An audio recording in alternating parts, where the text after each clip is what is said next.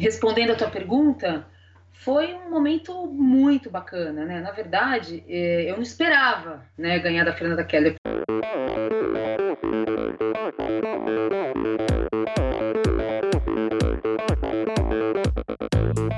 Olá pessoal, sou o Michel Bogli e este é o Endorfina Podcast. Aqui você ouve minhas conversas com triatletas, ciclistas, corredores e nadadores. Pessoas interessantes que são, acima de tudo, movidas à endorfina.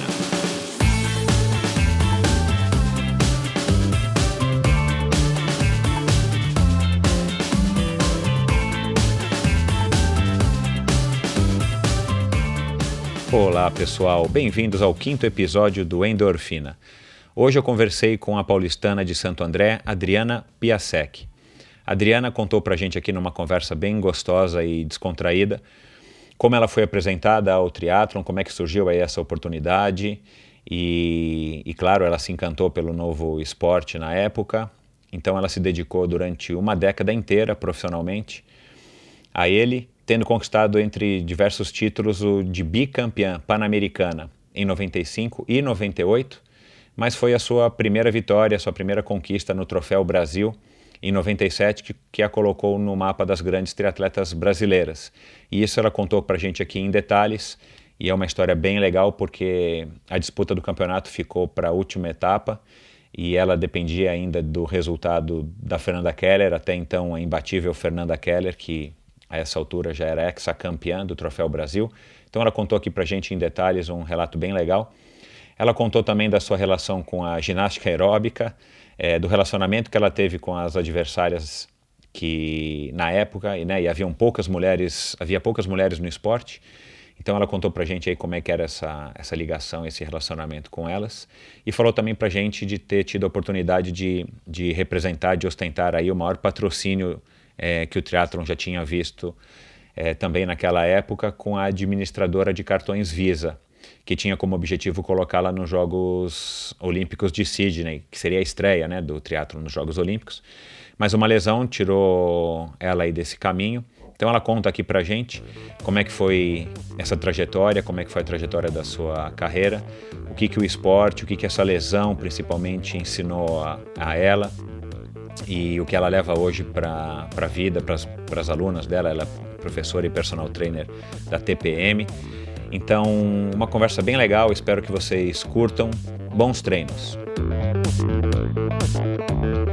Novidade para vocês ouvintes do Endorfina. Depois do sucesso de downloads e feedbacks do episódio anterior com Oscar Galindes, ele resolveu presenteá-los com um desconto de 15% para utilizar no site OG Design. Entre no endorfinabr.com e veja no post do episódio de hoje qual o código do cupom e as regras dessa promoção. O cupom pode ser utilizado nas compras acima de 550 reais e é válido para todos os produtos, inclusive os que já estão em promoção. Agora atenção, o cupom é válido a partir partir de hoje, dia 27 de julho, somente até o dia 27 de agosto. Então, não perca esta oportunidade. Agora você pode comprar seu tri-suit, bermudas e camisas de ciclismo, roupas de compressão e toda a linha de produtos com a qualidade da OG Design com esse desconto bem legal. www.og-design.com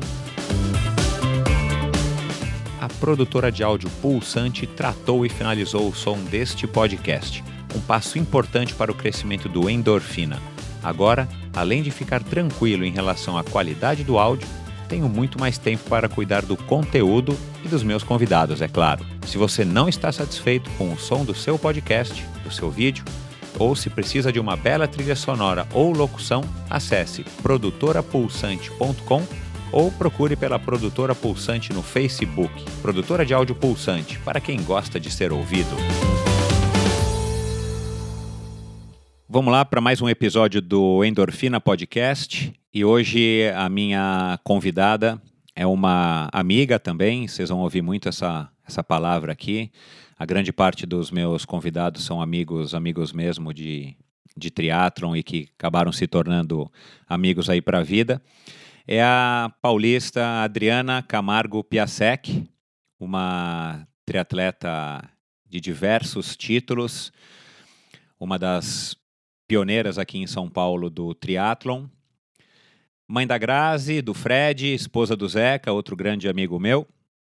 é hoje a nossa convidada do Endorfina Podcast. Oi, Adri, bem-vinda e obrigado por participar e aceitar aqui o convite.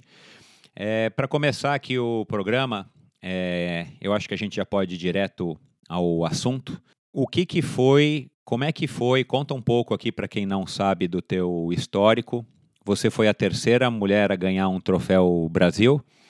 Né? A primeira mulher foi a Iris Amoedo, em 1990. Aí depois a gente teve a Fernanda Keller, que também já esteve aqui conosco no programa, ganhou seis vezes seguidas o Troféu Brasil. E de repente chega você, Adri, em 1997 e quebra essa invencibilidade da Fernanda Keller, esses seis títulos consecutivos. Como é que foi aquele momento que você provavelmente, não sei se foi na última etapa do Troféu Brasil, né? Mas como é que foi aquele momento que você cruzou a linha de chegada ou que você soube que você era campeã do Troféu Brasil, né? Até hoje o campeonato mais importante do triatlon brasileiro. Oi, boa tarde, Michel. Obrigada. É um prazer enorme estar aqui com você, é, que fez parte também, né, assim como eu, do, desse mundo maravilhoso do triatlo. E respondendo a tua pergunta, foi um momento muito bacana, né? Na verdade, é, eu não esperava né, ganhar da Fernanda Keller. E esse ano de 97 é, foi um marco muito grande, porque a Fernanda veio né, de seis anos consecutivos, ela é um ícone do triatlon, sempre foi. Eu sempre admirei muito ela como atleta, não só eu, como todas as meninas que vieram depois dela. E, na verdade, eu esperava vencer é, a etapa, né? É, não esperava vencer o campeonato. Eu venci duas etapas, ela venceu três. É, a última etapa tinha uma pontuação um pouco maior. E no critério de pontuação, eu acabei vencendo ela por, quatro, por, por meio ponto.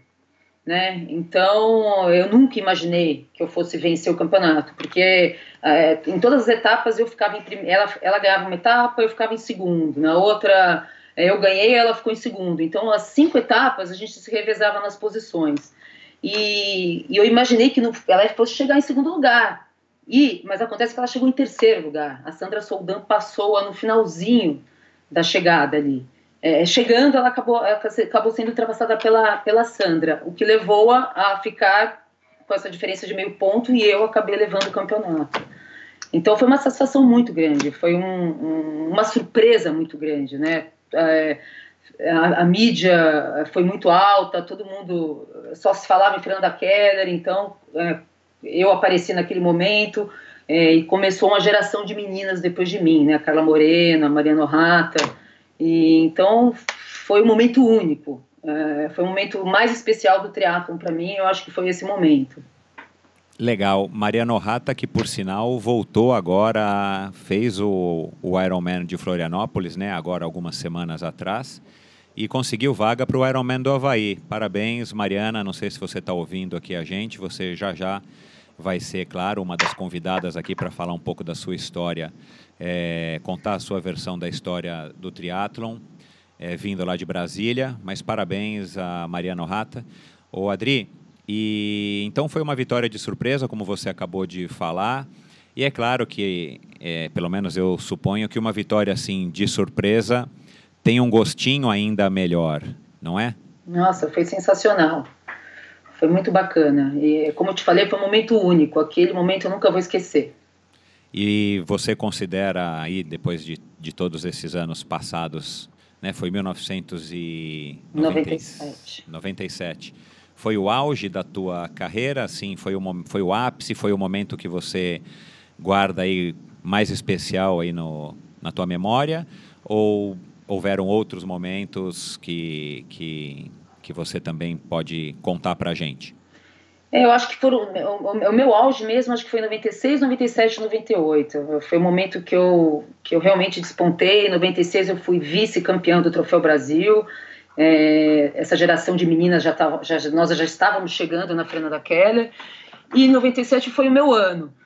Mas 90, é, em 95 é, houve um campeonato sul-americano sul em Santos, é, onde eu também fui campeã, eu e Oscar Galindes. E em 98 eu repeti esse feito em Varadeiro, em Cuba. E também foi um momento muito especial. É, venci a prova, eu acabei vencendo e a Mariana Rata ficou em segundo lugar. Eu acho que esses quatro anos, de 95 a 98, foram o ápice da minha carreira. Né? Eu vim numa evolução. É, em 96 eu fiquei, eu fui vice-campeã do Troféu Brasil. Em 95 fui campeã sul-americana, eu e os Cargalindes, em, os Cargalindes em Santos. E em 98 eu fui campeã pan-americana de novo em Varadeiro, em Cuba. Eu fiquei em primeiro lugar e a Mariana Rata ficou em segundo. E aí em 99 é, a Carla Moreno acabou vencendo. Já, eu já senti que a Mariana já, a Mariana não, desculpa, a Carla Moreno já estava também numa evolução muito grande. E aí em 2000 eu voltei a ser campeã do Troféu Brasil. É, isso eu ia falar agora. Ah, e aí, aí 2001 eu já senti que o triatlon já não estava me dizendo mais muita coisa, entendeu? Foram 10 anos muito intensos vivendo o esporte. Mas eu já comecei, acho que o relógio biológico já começou a bater, já comecei a achar que eu estava com vontade de ser mãe, e aí já fui para outra para outra vida.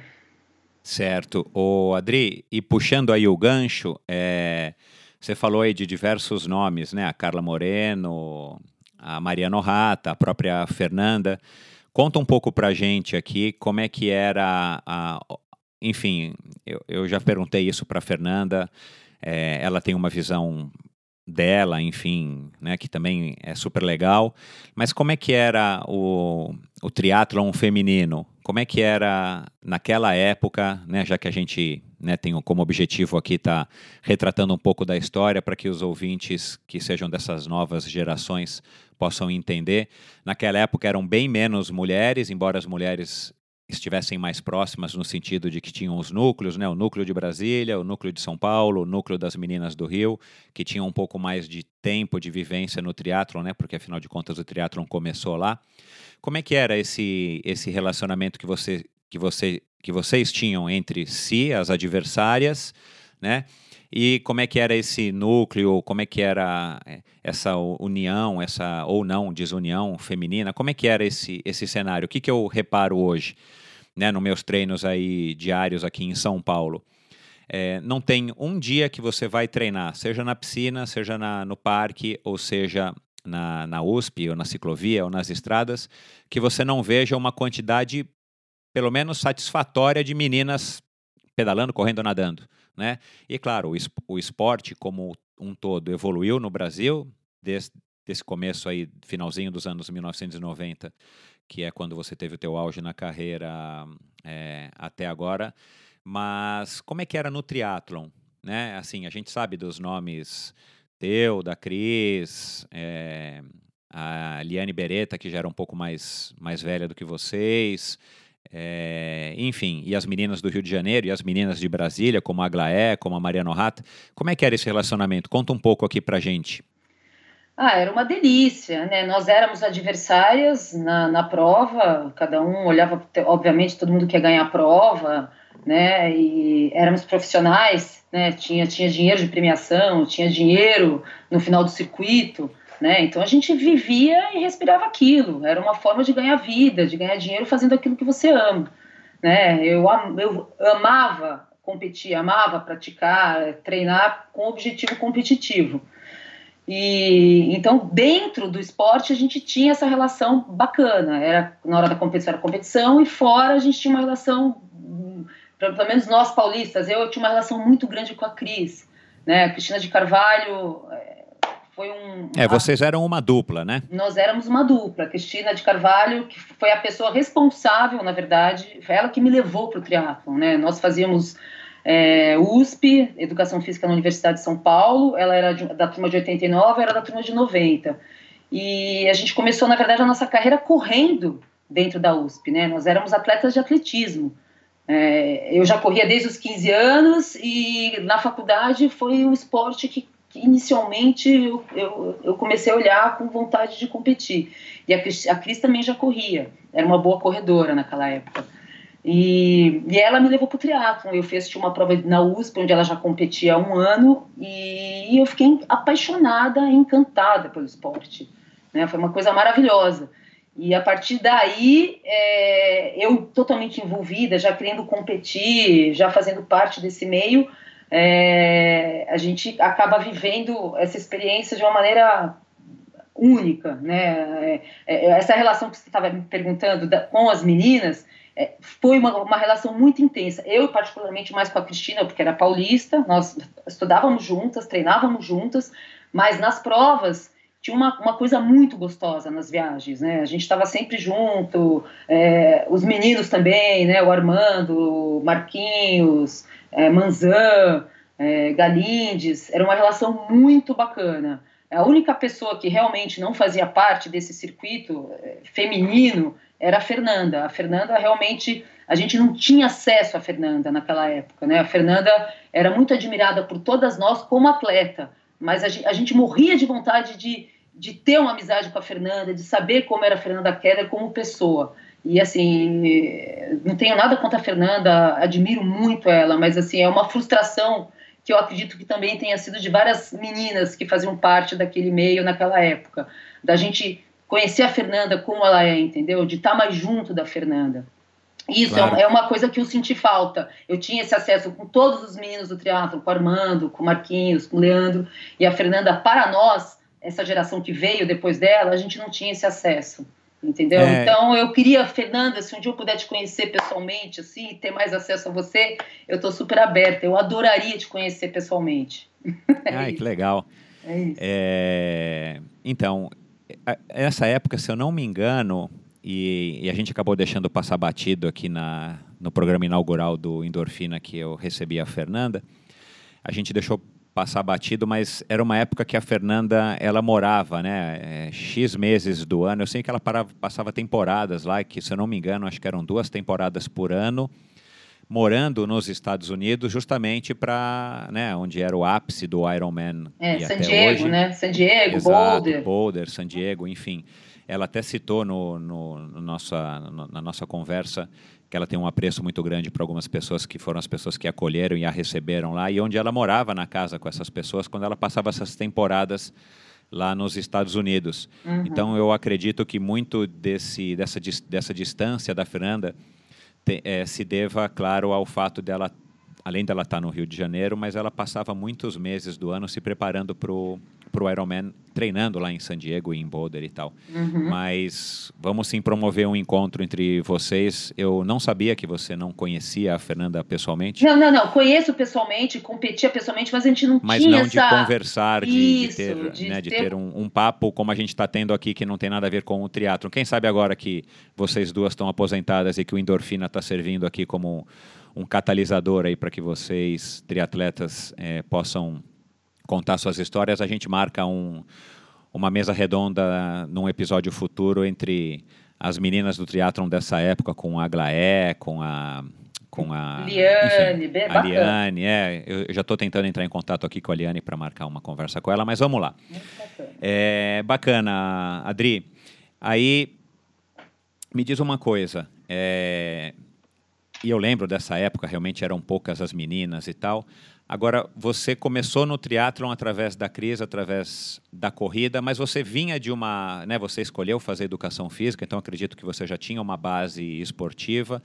É, da onde que surgiu assim a, a, essa vontade de fazer esporte e acabar caindo na, no gosto pelo triatlon?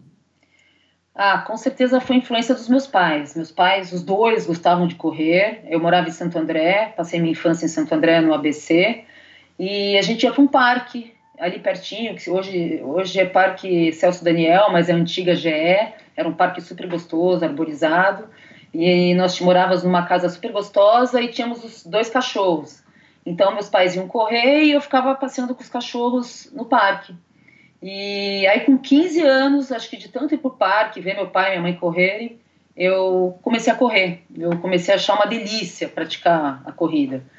Então, nessa fase de 15, é, eu também comecei, era a época, o auge da ginástica aeróbica, lembra? Eu claro. comecei, comecei a frequentar academia, tinha um professor lá que eu adorava fazer aula dele, então eu passei um pouquinho pela fase da aeróbica, E... De polaina, meia calça neon, tudo, né? Tudo que tinha direito. Aquele cabelo, não sei como é que chama, aquele cabelo enroladinho, né? Da Olivia Newton-John. É, exatamente essa Nossa, parte. Tá ficando antigo, tá, meu para, Deus As pessoas não vão saber o que, que é isso, Michel.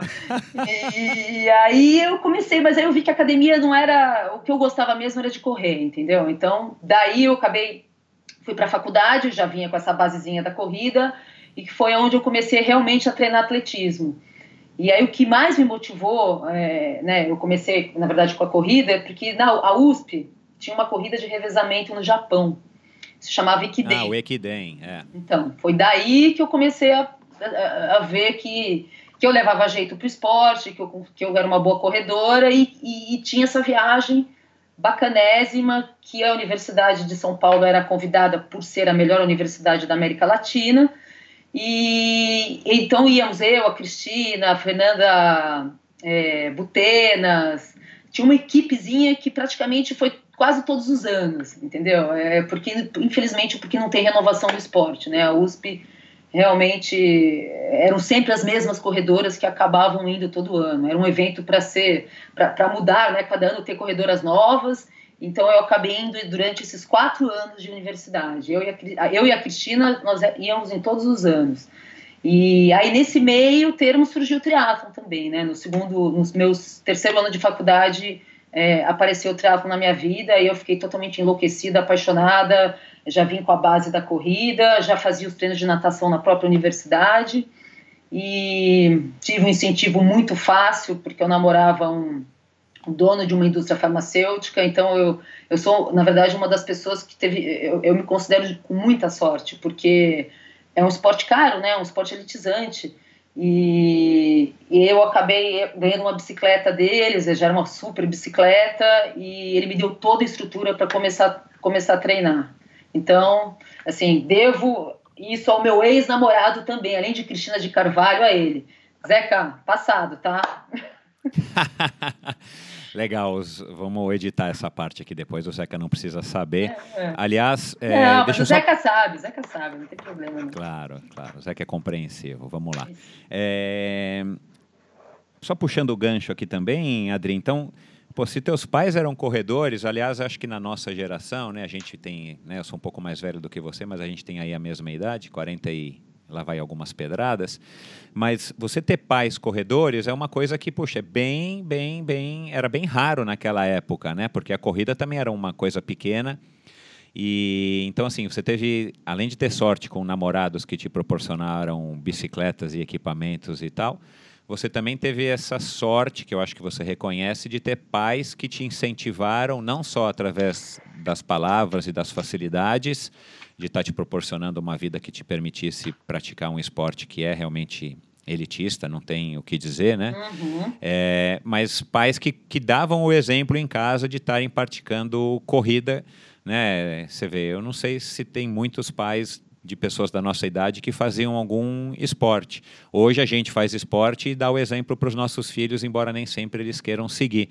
Mas que bacana isso, achei bem legal e que privilégio. Parabéns aí pelos teus pais. Eles estão por aí ainda? Não, e os dois continuam super ativos. Hoje eles não podem mais correr, porque também já tem 70 e poucos anos, já não tem mais cartilagem, dores, mas meu pai nada todo dia e minha mãe caminha e faz, faz musculação. Que bacana, cara, muito legal mesmo, que bom. É... E por falar agora, né, seguindo aí o que você estava conversando do patrocínio e tal, Aliás, eu lembro né, que você, na época, chamou super a atenção de todos nós, porque sempre a busca por patrocínio é, foi, e eu acredito que continue sendo uma luta, embora hoje com, com a evolução do triatlon, com as redes sociais, eu acho que, e com a evolução, a evolução da, da indústria que vem associada ao esporte de equipamentos e materiais esportivos, seja um pouquinho mais fácil, né? Mas eu lembro que você teve um patrocínio da Visa, né? Que era acho que um projeto olímpico, uma coisa super legal e os caras exploraram a sua imagem aí para além das revistas de triatlon, da Trekking e da BC Sport, você também teve a sua imagem explorada legal pela Visa, né? Foi, mas é exatamente o que você me falou. Foi um projeto olímpico que começou exatamente no auge, né? Em 97, quando eu ganhei o Troféu Brasil. É, éramos eu e uma remadora e o projeto era me preparar para Sydney 2000, onde o triatlon ia estrear nas Olimpíadas. Mas infelizmente eu tive uma lesão e eu fiquei um ano curando, tentando curar essa lesão. Nenhum médico descobriu o que era. E isso é uma grande frustração da minha vida, se você quer saber, porque eu tinha um grande patrocínio, o maior patrocínio na época, né? Que então, ele, é assim, ele me lembro que foi, foi uma coisa foi, foi difícil para mim, por quê? Porque a gente tinha uma é, eu tinha a possibilidade de viajar o mundo inteiro fazendo o circuito mundial. E o que fazia é, a gente pontuar éramos quanto mais provas fazíamos, mais pontos a gente, né, a gente acumulava Exato. e a gente subia no ranking. Então, assim, a, a, chance de eu estar entre as três atletas que iam para o Brasil era, era, assim, era totalmente eu ia estar dentro, porque é, o é, patrocínio me bancava. Praticamente certo, né? Porque você ia poder pontuar numa Muito. quantidade enorme de provas. Exatamente. E aí, nesse último ano, que era o ano de pontuação, que era 99, eu tive essa lesão que me tirou completamente do circuito mundial. Eu fiquei, é, fiquei procurando médicos que me curassem. Fiz tratamento para coluna, não era coluna. Ah, fiz tratamentos horrorosos. Eu não gosto nem de lembrar dessa época. E, e aí acabaram indo as outras três meninas, que eram a Sandra, a Mariana e a Carla Moreno. Né? As três acabaram ganhando a vaga e eu fiquei, eu fui a quarta que, que acabou não indo para as Olimpíadas. Então, assim, foi um momento de muita frustração. Eu acho que acho que a partir disso aí também foi um marco de eu ter virado a chavinha e falado, putz, meu, eu queria tanto ter ido era uma vontade tão grande, me frustrei tanto que aí eu comecei a olhar para outro lado, entendeu? Eu comecei a achar que o triatlon já não estava não estava fazendo, não estava me trazendo tanto, tanta satisfação. Foi aí que depois eu passei, para as provas de aventura. Entendi. É, o que, o que a gente que já viveu aí muitos anos como atleta e como esportista, enfim, é, isso que aconteceu com você é bem compreensível e, embora você esteja revelando isso aqui agora, eu acho que faz total sentido, enfim. Agora, para emendar também aí nesse, nesse mesmo assunto, a gente tem né, sucessos, como você citou na sua, na sua carreira, é, e a gente também vive os, os altos e os baixos, né? E, e, provavelmente esse aí, como você acabou de falar, deve ter sido o seu, o seu baixo mais baixo, o seu vale mais profundo aí. É, mas vamos lá. É, o que que qual foi o momento ou qual foi a situação ou qual foi a falha ou o fracasso que você viveu na tua vida esportiva que você considera que foi mais transformadora para você e que depois, é, em decorrência dessa, desse insucesso, dessa meta não atingida, dessa frustração, você acabou se tornando uma pessoa melhor, tanto faz esportivamente ou não, mas porque a gente ouve muito disso de, de grandes atletas e de pessoas que, que, que têm títulos. Agora, recentemente, a gente ouviu isso do, do Federer e tal, que a contusão que ele teve aí nos últimos anos foi o que, num primeiro momento, fez com que ele pensasse em abandonar as quadras, e pelo menos eu li isso, né? Eu acredito que seja verdade. A mulher dele falou: não, pelo amor de Deus, e parece que a mulher dele é uma, é uma suíça aí também que apoia pra caramba o cara. Falou: não, se você quiser parar, você para, mas você vai parar tentando lutar e não parar abandonando o esporte porque está com uma lesão e acha que está com uma idade é, que, que, já, que já venceu o prazo. E de fato, ele acabou voltando, né? Parece que ele, ele passou por um período bem, bem difícil aí até recuperar a forma.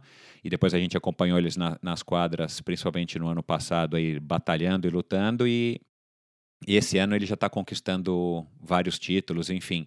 E ele diz que ele é uma pessoa feliz por ter ouvido a esposa dele não ter se entregado a uma lesão ou um pensamento negativo que, que vem à nossa cabeça quando acontece qualquer coisa ruim, né? Infelizmente a gente reage dessa maneira, mas eu acho que a diferença entre um campeão de verdade e um não campeão é o que ele faz com essa informação e com esse fato que acontece nas nossas vidas e que a gente não, não, não controla e do, o que, que ele transforma, né, depois de que aconteceu isso com, com a pessoa.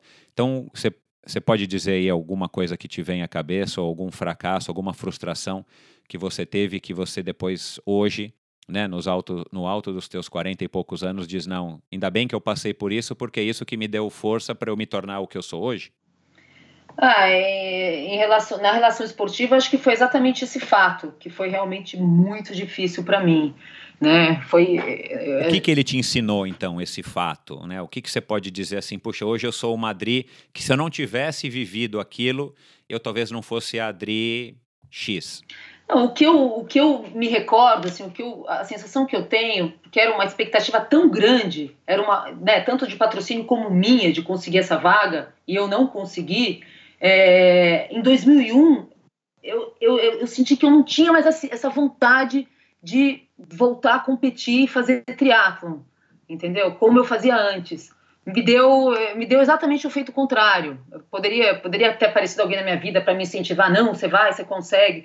Mas não, eu queria uma coisa nova na minha vida, eu queria um desafio novo, né? E aí foi aí que surgiu a prova de aventura, né? Onde é um esporte completamente diferente, não é um esporte individual, onde é, sou eu comigo mesmo, eu que tenho que gerenciar minha frustração, eu, eu vou mal numa prova, mas a semana seguinte tem outra prova, eu vou me superar e vou bem. É, aí eu migrei para um outro esporte onde eu vivenciei um outro mundo, completamente um mundo diferente do triatlo. Né? Eu, eu acho que eu já estava já estava no fim do processo quando isso aconteceu, Michel. Né? Entendi. E ao longo de todos esses anos esportivos, sem dúvida, tudo que eu vivi é a Adriana de hoje, entendeu? É a Adriana que tem foco no trabalho, é a Adriana que tem determinação, que tem força de vontade. Tudo que eu sempre vivi no esporte, né, com treinamento, com aquela garra, hoje eu transporto para minha vida pessoal, né, na, minha, na educação que eu dou para os meus filhos e na, na, minha profissão, né, que, que, que, é o que eu amo fazer hoje em dia. Que provavelmente é. a gente é. vai falar isso mais para frente. Isso, é, já vamos falar agora, né, para quem não sabe, você é professora, né? Você tem uma, uma graduação na educação física, como você falou, a pós-graduação em fisiologia do, do exercício. E hoje você é diretora técnica da TPM, né? Treinamento para Mulheres, que é a assessoria esportiva, acho que foi a primeira, né? Em São Paulo, pelo menos, ou talvez no Brasil, que tenha se especializado somente em mulheres. Hoje já a gente já vê algumas, né? É, o Adri, aí né, você treina meninas, mulheres, enfim.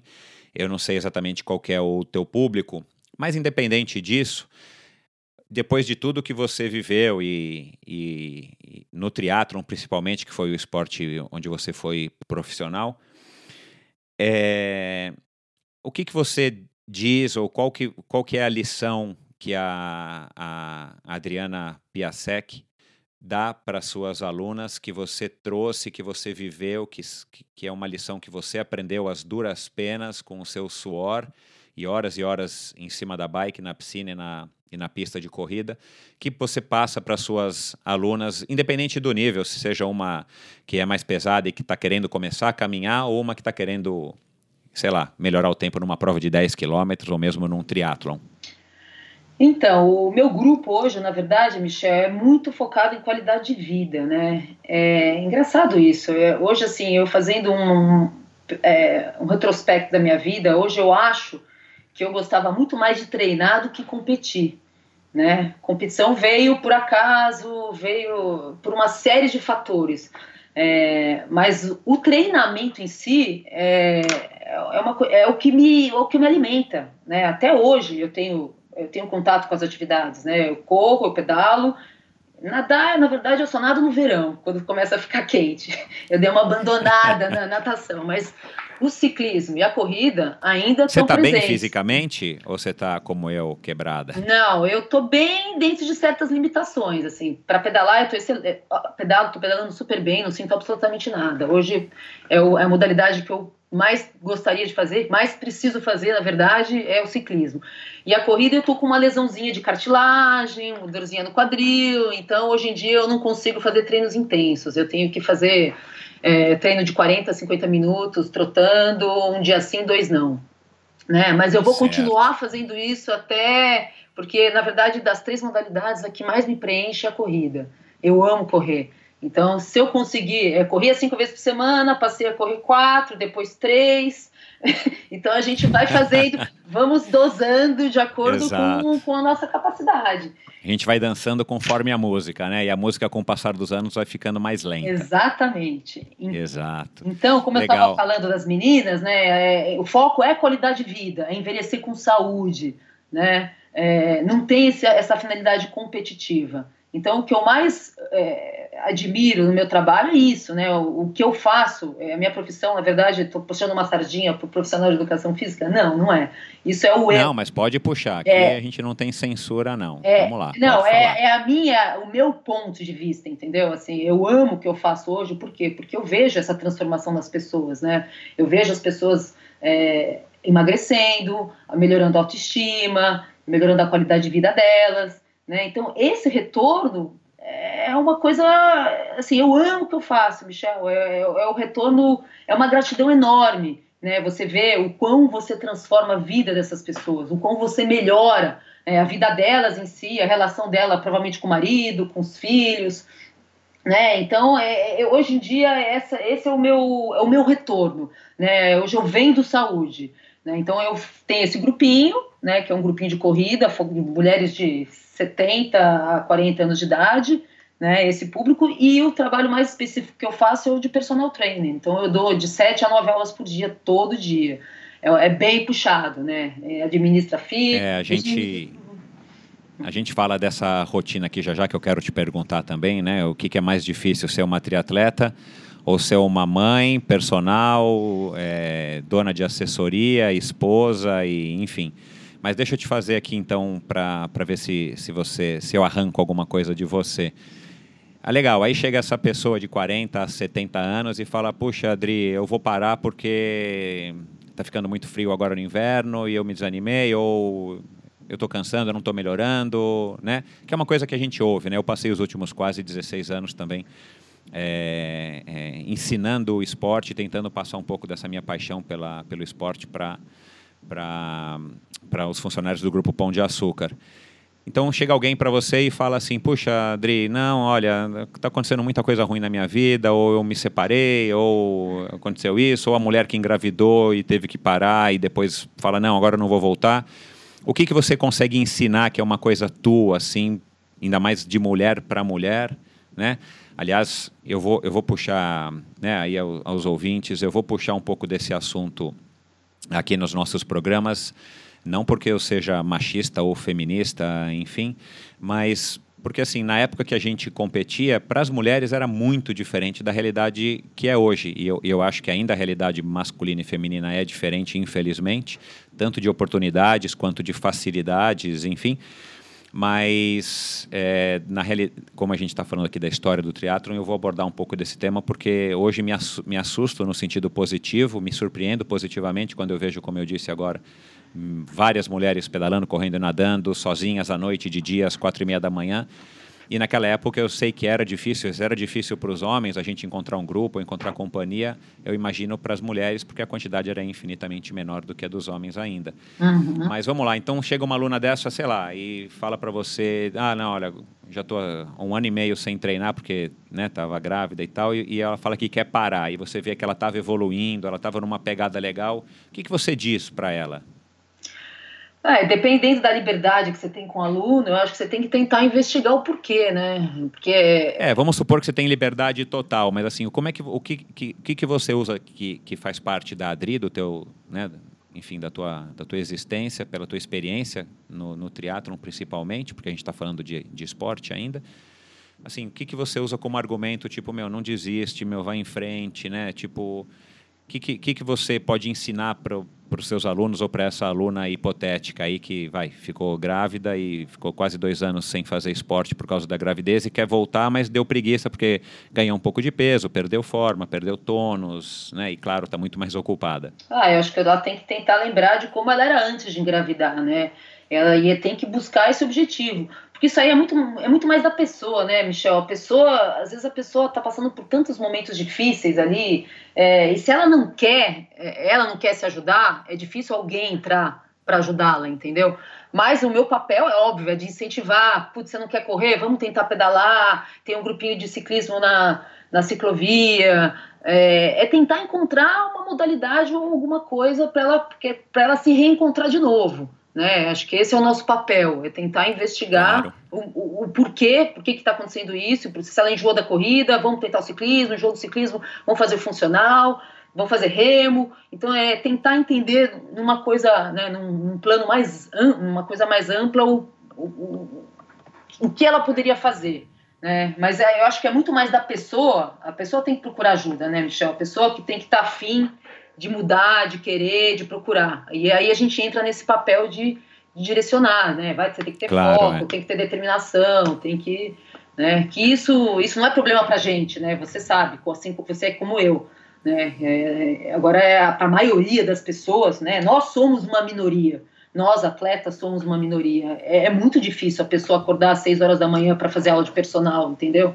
Pra... É, na verdade, ela tem que encontrar essa motivação nela. A gente ajuda, Exato. a gente pode dar, ajudar dando exemplo, dando estímulo, uhum, marcando, uhum. olha, vamos para o parque tal hora. Uhum, uhum, mas é verdade, é aquilo que a gente estava falando agora há pouco, antes de começar a gravação, sobre os nossos filhos. Uhum. Por mais que a gente queira passar para eles o nosso conhecimento, a, a nossa experiência, não, nada substitui a sua própria vivência, a sua própria experiência. E no caso aqui, a motivação, se a pessoa de fato não encontra nela de jeito nenhum a motivação, realmente fica difícil de você fazer ela tomar qualquer atitude na vida e não só esportiva, né? Mas, Adri, é, vamos voltar aqui um pouquinho a, a, a alguns anos aí, voltar a falar do triatlon. Conta aí alguma história, o que que, assim, que tem alguma história que te marcou no triatlon, seja positiva, seja também negativa, um fato ou alguma prova que, tipo, foi a prova, independente do resultado, mas foi a prova que, que você fez uma viagem, sei lá, esse sul-americano, né, pan-americano em Cuba, pela, pela atmosfera. Conta aqui alguma coisa para a gente registrar aqui nos, nos arquivos do Endorfina é, como parte do do patrimônio histórico-cultural do triatlon brasileiro. Essa ficou boa, hein? Ah, Michel, eu não consigo te relatar uma, entendeu? Porque como a gente fazia triatlon olímpico, é, a, gente, a gente tinha pro, muitas provas, né? A gente tinha, chegava, tinha mês que aconteciam três provas, um final de semana seguido do outro, uma viagem aqui, ia para Belo Horizonte, semana seguinte ia para o Rio, depois é fazia verdade. uma prova em São Paulo. E, mas assim, o que eu a recordação bacana que eu tenho é que naquela época a Confederação Brasileira de Triatlon tinha uma verba muito boa para levar os atletas a competirem, entendeu? Então assim, a gente foi para Ilhas Bermudas, eu lembro de, de momentos assim engraçadíssimos com o Manzan, com o Mansur que até hoje está super nativa competindo. É, admiro muito o Mansur, é meu amigo querido, que eu admiro muito. É, então, é, esses momentos em grupo são muito bacanas, né? Então, foi Cuba, Bermudas, é, Lausanne, é, e as viagens nacionais aqui. Nós tínhamos um grupo, é, era, era muito gostoso fazer O legal é que a gente ia em grupo, né, Adri? Não, então. não sei como é que é hoje, né? Daqui a pouco a gente descobre, mas a gente fazia viagens em grupos, então fretavam ônibus, sei lá quem que organizava, ou a gente mesmo se organizava, ia de carro todo mundo junto, num comboio. O que eu acho que, que é uma grande diferença para hoje é, é, com relação à evolução do, do triatlon que trouxe todas essas pessoas hoje, que graças a Deus estão dando continuidade ao triatlon, é que naquela época, como nós éramos menos pessoas, a gente conseguia, enfim, ter mais contato uns com os outros e a gente precisava dessa ajuda até para ficar mais fácil de você ir para as provas, divulgar. É, as pessoas te contavam, olha, eu fiquei sabendo que vai ter um triatlon tal, né? As coisas, a gente tinha muito mais uma irmandade que eu não acho que era necessariamente melhor do que, do que hoje, mas é porque o contexto, né, a época pedia isso porque, enfim, éramos menos pessoas. Era uma delícia, era muito gostoso. Lembro viagens que a gente, nossa, é, Leandro, Manzan, Armando, a gente fez um triatlo uma vez em, em Bariloche, que depois da prova fomos fazer umas corredeiras, fomos fazer um rafting no dia seguinte. Então era, era muito gostoso. Eu tenho lembranças muito boas das nossas viagens. O Leandro foi? Nessa prova eu acho que o Leandro não foi. Foi Marquinhos, é, Galindes, Armando e Ribeiro. Eu lembro do, de nós quatro. Legal, é porque eu, você falar que ele vai descer uma corredeira depois de um teatro, é. eu não, eu não, não, eu não consigo enxergar é, muito o Leandro é. associado a uma aventura dessa, mas enfim, é, faltou a ideia de ter perguntado para ele, mas vamos ver se ele ouve aqui o programa e diz para a gente depois se ele, se ele desce corredeiras ou se ele já desceu. É. Mas enfim, um grande abraço, Leandro, uma pessoa que a gente respeita muito e também outro grande amigo meu. Ô Adri, é, vamos lá, a gente já está quase aqui dando o nosso tempo. Vamos lá fazer aquela voltar aquela pergunta que eu disse que eu faria aí mais para frente. Triatleta, Adri, triatleta, com todas a, toda a rotina de treinos que eu imagino que você tinha, né? Como era a minha rotina super puxada, como é de, de todo triatleta profissional hoje. Ou a Adri, professora, mãe, esposa, dona de casa, mulher, enfim, o que que, que que você sente que pega mais? Era mais fácil ser triatleta ou é mais fácil ser Adri hoje? Ah, era muito mais fácil ser triatleta, não se compara. eu só tinha, quando eu fazia triatlo, eu carregava uma pochetezinha, hoje eu carrego uma Samsonite, entendeu? mas não, não troco por nada, assim, eu vivi maravilhosamente os anos de atleta, mas a vida que eu levo hoje, com o contexto esportivo, a Adriana treinadora, a Adriana com os alunos, com as suas relações, com seus amigos, eu não troco, entendeu? Eu claro. Tudo que eu vivi eu trouxe para hoje. E, é, aliás, eu acho que isso é o isso que você acabou de dizer é o é o relato típico de quem aproveitou as fases da vida. Não tem nenhum ressentimento, somente memórias boas e, enfim, e soube aproveitar os momentos, claro, com com os altos e os baixos, como a gente disse, mas as coisas passam e, e você mudou na sua vida, você acabou evoluindo para outras fases e que, e que te levaram até a vida que você tem hoje e, e essas memórias. Muito bacana. É, você fazia, a gente passou dessa parte, mas eu vou voltar aqui rapidinho porque eu tenho essa curiosidade. Hoje em dia a gente, né, além dos acessórios, né, eu estava conversando hoje de manhã com o Sarran sobre isso, é, os acessórios, né? O Garmin, é o, o potencímetro e, e, e, vai, enfim. A gente tem hoje 1.500 tipos de acessório, é, que eu, alguns deles eu, eu acho que eu adoraria ter usado quando eu competia, eu acho que teriam ajudado bastante. Mas Tirando os acessórios, a gente também tem um monte de é, complementos ao treino hoje em dia que são muito mais evidenciados e muito mais do conhecimento das pessoas, desde a nutrição, que na nossa época já era alguma discussão, mas não tinha tantos recursos e talvez não tinha tantos conhecimentos. Mas tem a funcional, tem o tal do fortalecimento do core, é, psicologia, meditação. Você tinha algum complemento, Adri? É, mesmo a musculação, né, que antigamente ela era vista mais como uma coisa meio tipo, né, hoje em dia é parte fundamental de qualquer treino, não só do triatleta e tal. Você tinha na tua rotina diária, você tinha é, algum treinamento adicional para te preparar para as provas? Não, de maneira alguma. Eu odiava chegar, eu detestava academia. Eu só nadava, corria e pedalava. Eu fico imaginando exatamente se nós estivéssemos vivendo é, o que nós, as ferramentas que nós temos hoje no passado. Sem dúvida, a nossa performance ia ser muito melhor. Né, os números de é, lesões. Principalmente no quesito menor, né? equipamento, né? né? Equipamento e lesões, né? Exatamente. Toda essa, toda essa, essa parafernália, né? Que hoje ajuda a gente a, a evolução né, absurda de biomecânica, do, do potencímetro na bicicleta, né? Então quer dizer que você não tinha uma equipe multidisciplinar contratada pelo seu namorado para te não, ajudar? Não existia isso na época, eu acho, viu, Michel? Era, era a gente, no máximo a gente tinha um nutricionista, né? Que na época a Patrícia, inclusive, Tolucci é. era a nossa nutricionista, foi para nutricionista, até hoje continua né, trabalhando nesse segmento também, era excelente, é excelente nutricionista e é, era... já já ela vai vir conversar aqui com a gente para a gente saber como é que era e como é que é hoje? Né? É, tá deve ter uma mudança grande, né? deve ter uma, uma, uma, grande evolução também. Então, assim, a gente tomava BCA, que era o aminoácido, era ornitagina, eram umas coisinhas... Nossa senhora, você lembrou. Ornitagina. Ornitagina, era isso.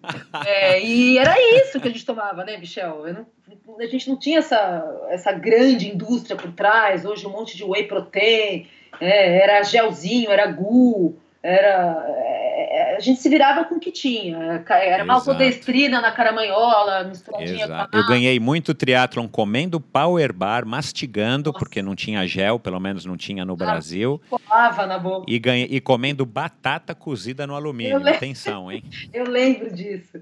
Ah, é, porque você fazia provas longas, né? Eu não chegava a isso. Era só gelzinho e maltodestrina na caramanhola por causa, por, pela duração da prova.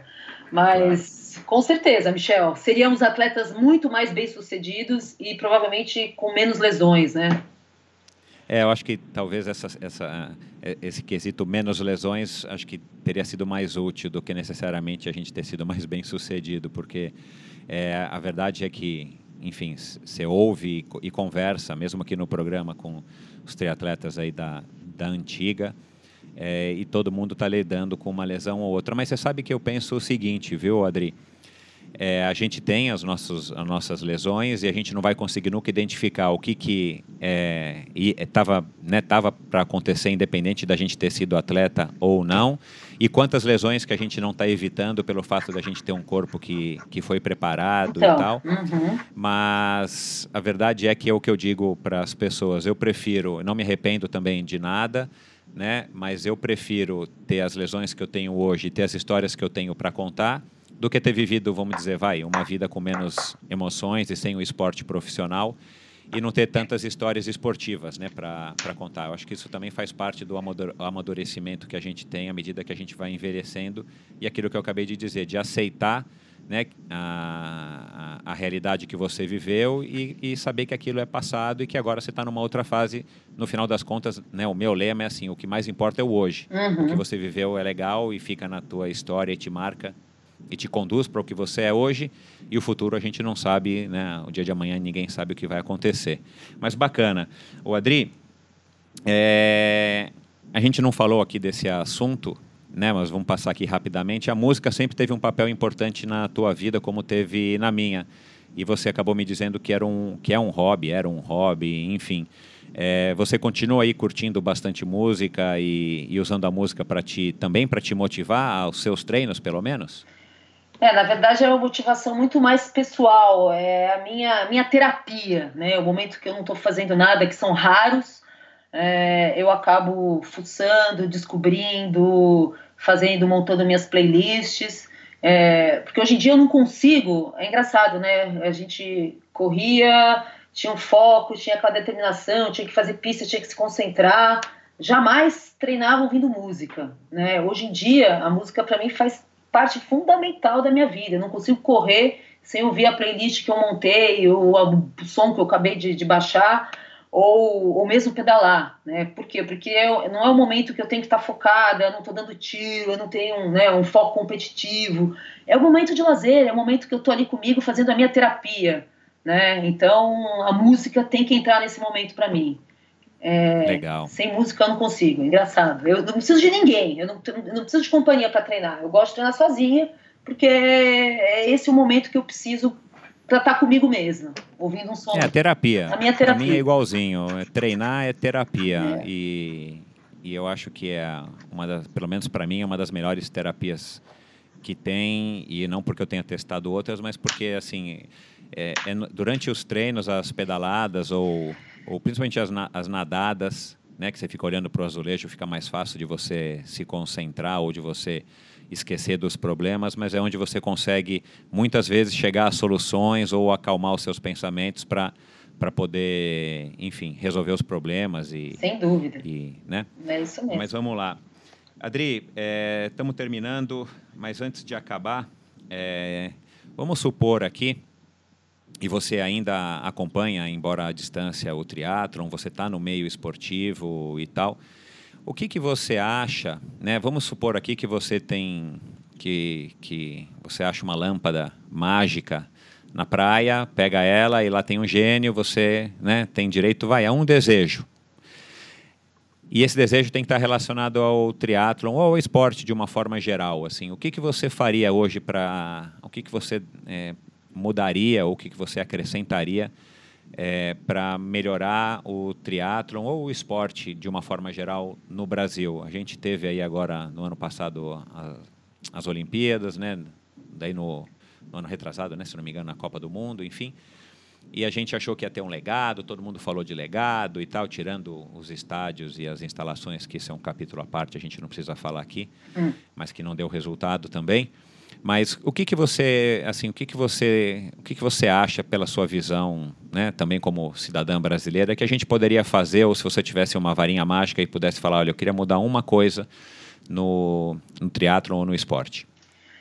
Ah, eu acho que o que eu penso muito, que é uma coisa que me dói muito, é essa roubalheira que existe, né, de um modo geral, que hoje em dia a gente está vendo em todos os segmentos, inclusive nas confederações, né, Michel? Então, assim, se, ah, se é esse pena. dinheiro realmente entrasse para levar, né, levar para os atletas, é, era o que eu desejaria. Eu não vivi isso, a gente tinha patrocínios individuais, né? A gente corria atrás do patrocínio. Então, assim, o, o, eu acho que o Brasil precisava disso, sabe? De um apoio forte, de um incentivo forte. A, a coisa já vem, vem melhorando, eu acho que está melhorando, mas essa roubalheira é uma coisa que me, sabe, me desgasta, né? A Confederação Brasileira de Natação, um absurdo, pegando verba de pegando de, premiação de aluno, de, de, de atleta.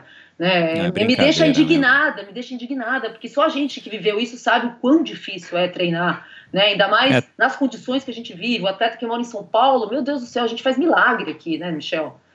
Claro. Talvez, talvez a gente não precise, né, só para complementar aí então o teu uh, esse teu desejo hipotético, não precisaria nem aumentar a verba, era só pegar chegar, a verba né? que já se destina e fazer ela chegar nos tá. atletas é. e, na, e, nas escolinhas de base, uhum. principalmente nas crianças que estão se desenvolvendo nas modalidades. Acho que esse, acho não, né? Seria com certeza um, um caminho pelo menos mais curto para a gente poder tentar ver o mundo um melhor, né? Melhor para o esporte. É. Não, e criar Sem cidadãos melhores, crianças melhores, né? É, porque o que falta é isso, né, Michel? Você acabou de é. falar, se tivesse uma escolinha, né? como existe escola, tivesse escolinhas de esportes espalhadas por todas as cidades, com certeza teríamos cidadãos melhores, pessoas melhores. Certeza, que bom. Adri, é, que legal, acho que foi muito legal a nossa conversa aí é, hoje. Queria te agradecer, é, foi um prazer aí ouvir um pouquinho mais das tuas histórias e tal.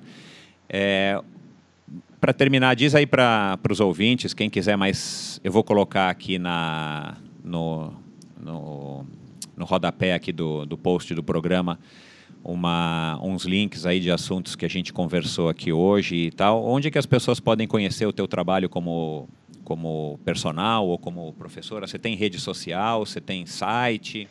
Ah, Michel, eu tenho o meu Instagram, né, que é o Adri Piasek, e o treinamento para mulheres. É lá que eu acabo colocando algumas informações, mas na verdade o, o pessoal não é aberto, né? O meu Instagram pessoal é. Eu sou uma pessoa muito fechada, por incrível que pareça, eu tenho esse meu lado expansivo, gosto de me comunicar, mas eu tenho um lado que eu gosto de, de me preservar, né? Então, assim, tem o lado. É, é, o meu é, perfil pessoal é fechado, eu não acabo, acabo aceitando só pessoas que, que me conhecem, mas o treinamento para mulheres, qualquer pessoa tem acesso, ele é aberto. Legal, eu vou colocar o. vou divulgar o site então aqui na, nos links depois da, do post. Para quem quiser, enfim, te conhecer, saber onde é que você dá treino, como é que funciona e tal, eles te procuram e, e vão conhecer mais um pouquinho mais aí sobre o seu trabalho. Legal, Adri, muito obrigado, foi um prazer. É, manda um abraço aí para o Zeca, para Grazi e para o Fred bons treinos, a gente se encontra por aí ou lá, na, lá no clube na hora de pegar as crianças no, no esporte.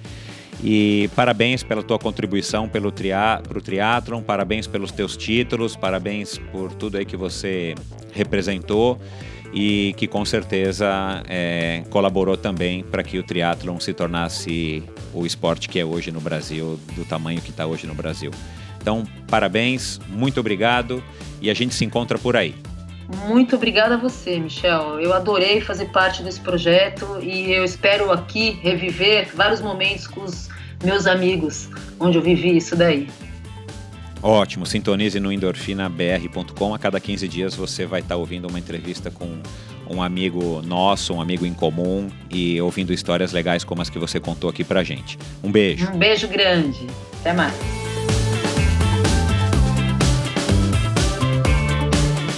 Novidade para vocês ouvintes do Endorfina. Depois do sucesso de downloads e feedbacks do episódio anterior com Oscar Galindes, ele resolveu presenteá-los com um desconto de 15% para utilizar no site OG Design. Entre no endorfinabr.com e veja no post do episódio de hoje qual o código do cupom e as regras dessa promoção. O cupom pode ser utilizado nas compras acima de 550 reais e é válido para todos os produtos, inclusive os que já estão em promoção. Agora atenção, o cupom é válido a partir de de hoje, dia 27 de julho, somente até o dia 27 de agosto. Então, não perca esta oportunidade. Agora você pode comprar seu tri-suit, bermudas e camisas de ciclismo, roupas de compressão e toda a linha de produtos com a qualidade da OG Design com esse desconto bem legal. www.og-design.com A produtora de áudio Pulsante tratou e finalizou o som deste podcast um passo importante para o crescimento do Endorfina. Agora, além de ficar tranquilo em relação à qualidade do áudio, tenho muito mais tempo para cuidar do conteúdo e dos meus convidados, é claro. Se você não está satisfeito com o som do seu podcast, do seu vídeo, ou se precisa de uma bela trilha sonora ou locução, acesse produtorapulsante.com ou procure pela Produtora Pulsante no Facebook. Produtora de áudio pulsante, para quem gosta de ser ouvido.